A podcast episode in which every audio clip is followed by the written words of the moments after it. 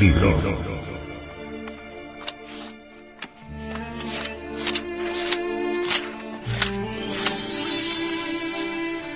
Tratado de Psicología Revolucionaria.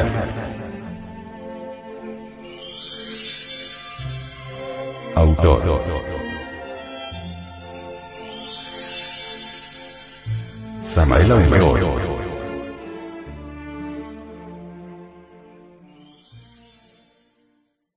Este libro fue pasado a formato sonoro digital, para facilitar su difusión. Y con el propósito de que así como usted lo recibió, lo pueda hacer llegar a alguien más. Capítulo 26 Autoconciencia infantil Se nos ha dicho muy sabiamente que tenemos 97% de subconsciencia y 3% de conciencia. Hablando francamente y sin ambajes, diremos que el 97% de la esencia que en nuestro interior llevamos, se encuentra embotellada, embutida, metida, dentro de cada uno de los yoes que en su conjunto constituyen el mí mismo. Obviamente la esencia o conciencia enfrascada entre cada yo, se procesa en virtud de su propio condicionamiento. Cualquier yo desintegrado libera determinado porcentaje de conciencia, la emancipación o liberación de la esencia o conciencia, sería imposible sin la desintegración de cada yo. A mayor cantidad de yoes desintegrados, mayor autoconciencia. A menor cantidad de yoes desintegrados, menor porcentaje de conciencia despierta.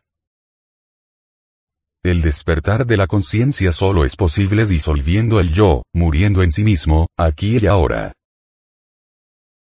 Incuestionablemente mientras la esencia o conciencia esté embutida entre cada uno de los yoes que cargamos en nuestro interior, se encuentra dormida, en estado subconsciente.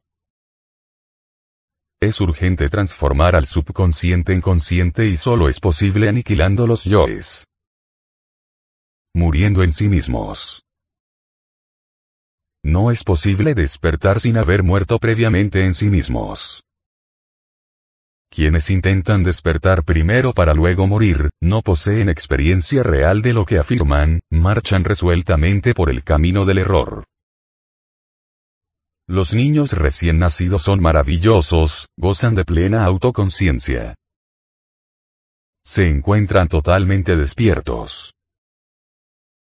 Dentro del cuerpo del niño recién nacido se encuentra reincorporada la esencia y eso da a la criatura su belleza. No queremos decir que el 100% de la esencia o conciencia esté reincorporada en el recién nacido, pero sí el 3% libre que normalmente no está enfrascado entre los yoes. Sin embargo, ese porcentaje de esencia libre reincorporado entre el organismo de los niños recién nacidos, les da plena autoconciencia, lucidez, etc. Los adultos ven al recién nacido con piedad, piensan que la criatura se encuentra inconsciente, pero se equivocan lamentablemente. El recién nacido ve al adulto tal como en realidad es. Inconsciente, cruel, perverso, etc.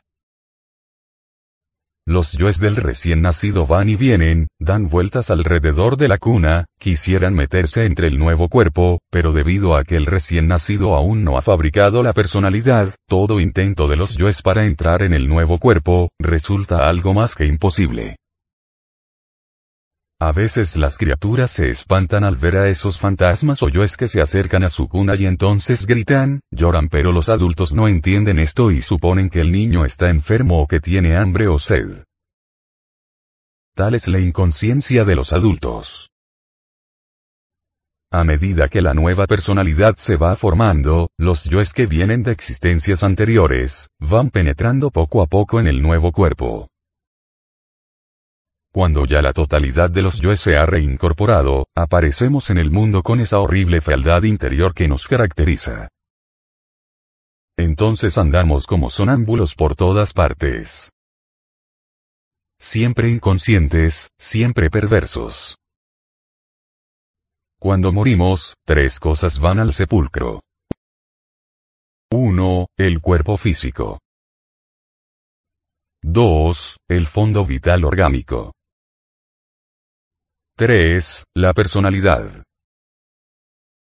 El fondo vital, cual fantasma se va desintegrando poco a poco, frente a la fosa sepulcral a medida que el cuerpo físico se va también desintegrando.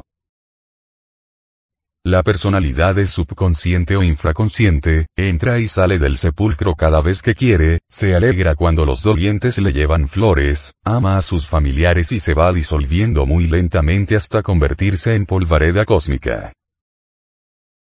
Eso que continúa más allá del sepulcro es el ego, el yo pluralizado, el mí mismo, un montón de diablos dentro de los cuales se encuentra enfrascada la esencia, la conciencia, que a su tiempo y a su hora retorna, se reincorpora. Resulta lamentable que al fabricarse la nueva personalidad del niño, se reincorporen también los yoes.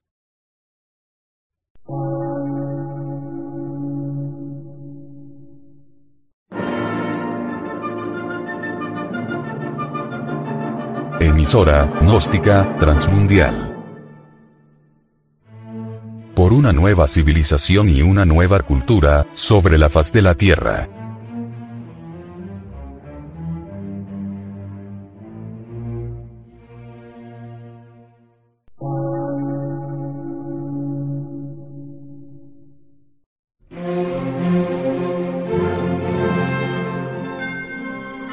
Medio de radiodifusión científico, artístico, místico y filosófico, de la Asociación Colombiana de Centros de Estudios Gnósticos, Antropológicos, Psicológicos y Culturales. A.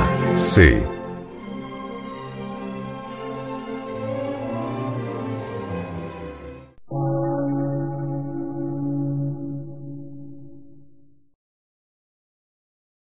Lectura en movimiento. Difusión sin fronteras.